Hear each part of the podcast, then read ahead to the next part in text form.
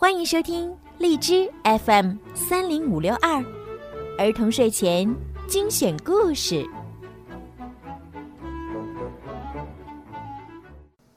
亲爱的小朋友们、大朋友们，你们好！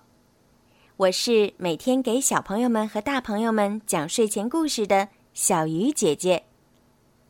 爱丽丝的故事呀，在昨天已经完结了，很多小朋友呢都留言告诉我说非常非常喜欢。从今天开始呢，小鱼姐姐要开始给大家讲《小王子》这本书呢，是法国作家圣埃克苏佩里的著作，也是非常非常有意义的一本书。不管是对大朋友还是小朋友，这本书呢都非常非常的适合你们听。那么从今天开始呢，我们每个星期五、星期六一起来收听《小王子》吧。《小王子》完结篇，一点不错。到现在，六年过去了，我还没对人讲起过这件事儿。伙伴们重新见到我时，看到我活着回来，十分高兴。我却很悲伤。我告诉他们，是因为累了。现在，我的悲伤已稍微得到安慰。这是说还没有完全恢复平静。不过，我知道，他回到了他的星球上去了。因为那天日出时，我没有找到他的躯体。其实，他的身体并不那么沉重。从此，我喜欢在夜里倾听星星，好像是在听着五亿个铃铛。可是，有一件非同小可的事儿。我给小王子画的羊嘴套上，忘了配一根皮带。这样，他绝不能把套子系在羊嘴上了。我至今还在思忖，他的星球会发生什么事儿呢？可能羊把花吃掉了。有时候，我对自己说：“肯定不会的。”小王子每天夜里都会把花儿放进玻璃罩里，他会把羊看守住的。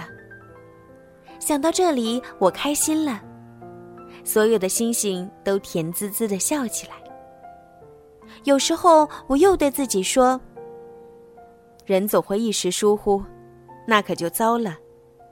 他也许有一天晚上忘记了玻璃罩，或者是羊趁黑夜不声不响的溜了出来。”想到这儿，一个个小铃铛就都变成一颗颗泪珠了。这真是一个极大的奥秘。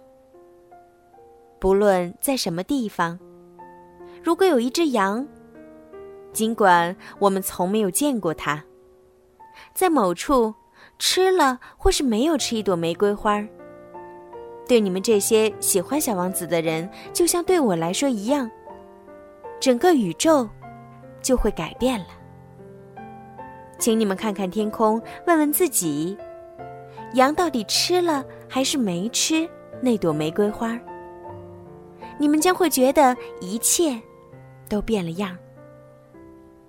然而，竟没有一个大人明白这件事儿是如此重要。好啦，小朋友们，《小王子》这本书。就讲到这儿完结了。接下来你们还想听小鱼姐姐为你们讲哪一些儿童文学名著呢？欢迎你们请爸爸妈妈帮忙，在小鱼姐姐的故事下方留言告诉我。也非常的欢迎你们把小鱼姐姐的故事转发给更多的好朋友们一起来听。好啦，宝贝们，晚安。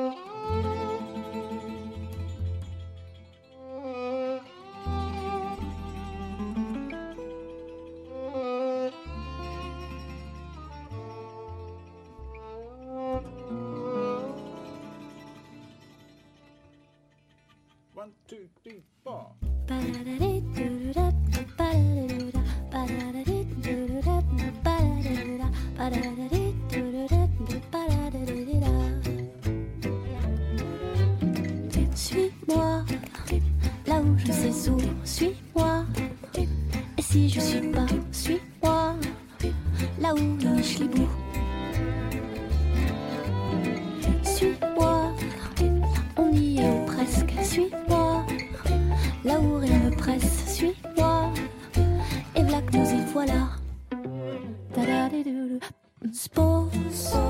ceci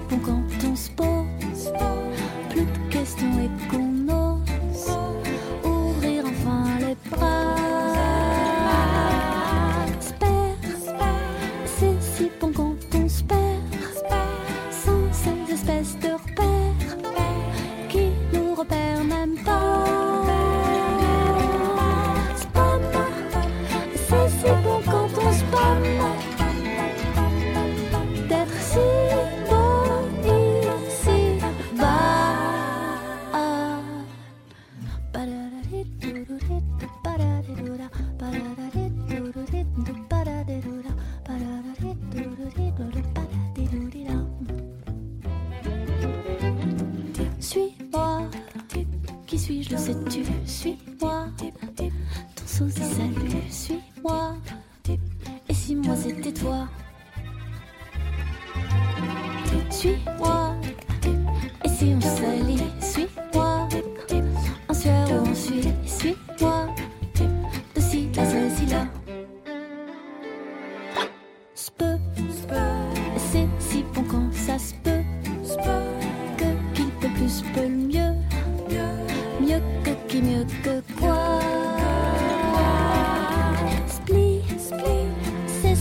got those please.